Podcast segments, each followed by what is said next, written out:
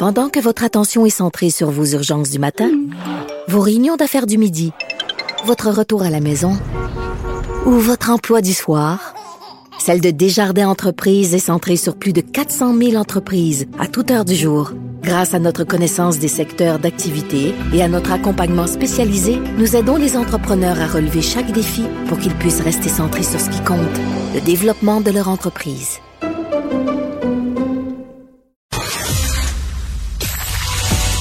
Enflammée, Isabelle Maréchal est brûlante de chaleur humaine. Isabelle Maréchal.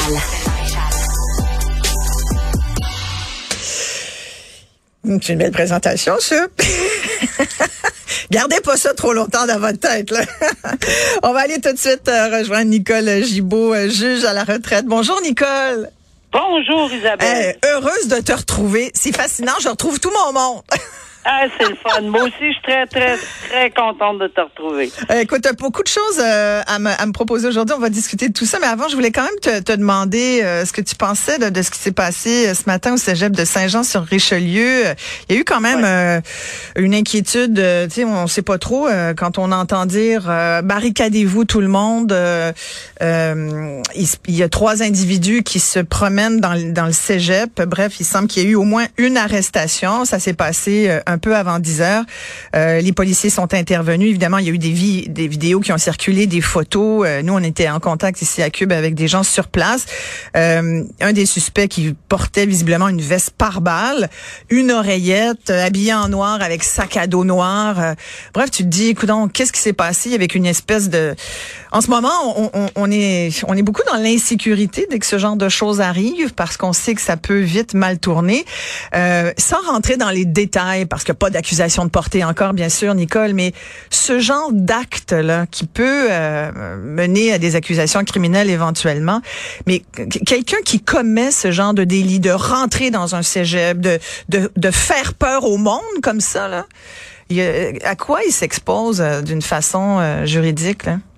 Ben, Isabelle, je te dirais que euh, d'abord, premièrement, c'est extrêmement bouleversant d'entrée de jeu, c'est ce que tu dont dont tu parlais, euh, c'est extrêmement bouleversant parce que premièrement, on n'est on, pas habitué, on veut pas être habitué. On comprend que souvent c'est nos voisins américains chez qui ça se passe, puis c'est terriblement bouleversant aussi.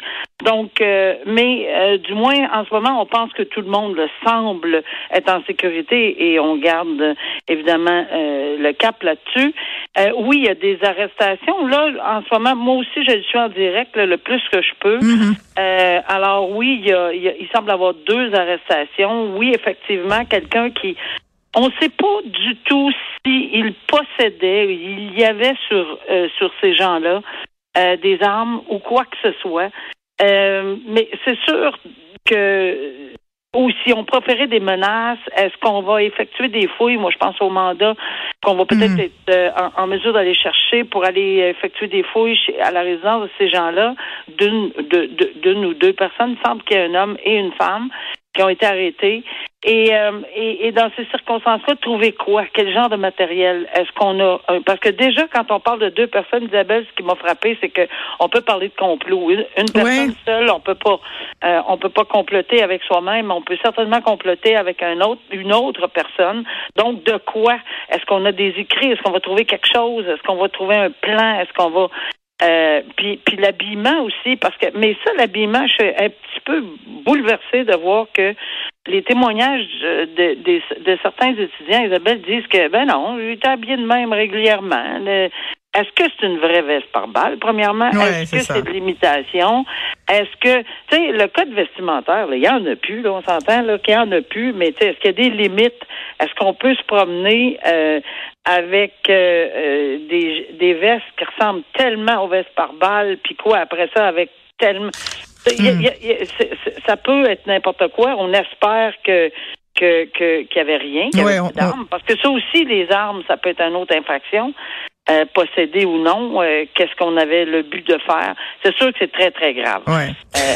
Euh, y a, on, tu veux me parler également là, de, de ce, cet homme qui aurait peut-être essayer de s'enlever la vie en provoquant un face-à-face. Là, ça s'est passé sur l'autoroute 50 euh, et qui est maintenant accusé de meurtre parce qu'il y a un conducteur qui était dans l'autre le conducteur de l'autre véhicule qui a frappé de plein fouet, qui est décédé. C'est vraiment sans jeu de mots, c'est vraiment déroutant parce que c'est pas quelque chose auquel euh, on est habitué. Moi, personnellement, là, j'ai rarement vu une accusation de meurtre au deuxième degré. Mhm. On voit des accusations de négligence criminelle causant la mort.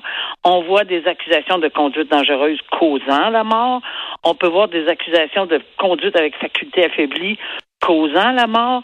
Mais meurtre, meurtre, c'est parce qu'il y a deux choses. Meurtre, qui a un acte puis il y a une intention. Mhm. Et dans le, dans la négligence comme telle, la, couronne n'est jamais obligée de faire ce genre de démonstration de, de l'intention parce que effectivement c'est de la négligence. Là. C'est pas c'est pas une intention. Mais ici, plus on, on, comprend ce qui c'est peut-être et on fait bien de le mentionner là. C'est euh, c'est peut-être c'est ce qu'on c'est ce qu'on souligne. Il serait Évidemment, il y a eu une enquête. On s'entend que ça fait trois ans que ça s'est hmm. passé et peut-être que c'est ce qui a amené les policiers à déposer cette accusation de meurtre au deuxième degré parce qu'on aurait possiblement validé certaines informations qu'il aurait euh, délibérément euh, commis ce geste changer de ligne pour percuter de plein fouet un véhicule et évidemment peut-être pour s'enlever la vie. Dans ces circonstances-là, ben oui, ça peut rencontrer évidemment tous les critères du meurtre deuxième degré, évidemment là. Euh, mais c'est c'est c'est une accusation que j'ai, on voit rarement. Alors, c'est la théorie de la poursuite qui aurait décidé, lui, de se donner la mort, euh, puis qui aurait causé ce geste volontairement. Alors, ce sont des éléments apparemment qui arrivent euh, au compte-goutte depuis des années, mais là, les dernières, les dernières informations permettraient de déposer euh, ce genre d'accusation. Puis, ce genre de, si on dépose, c'est parce qu'on a de la preuve à cet effet-là. Euh, et que son geste serait illégal hmm. et de nature qu'il savait. Le mot important, Isabelle, c'est qu'il était au courant. C'est ça. C'est ça. Ouais, ouais, il le Alors, savait. Voilà, ça c'est dans ces circonstances-là. Ouais, l'accusé d'ailleurs qui a des antécédents de conduite avec facultés affaiblies là, qui remontent à plusieurs années.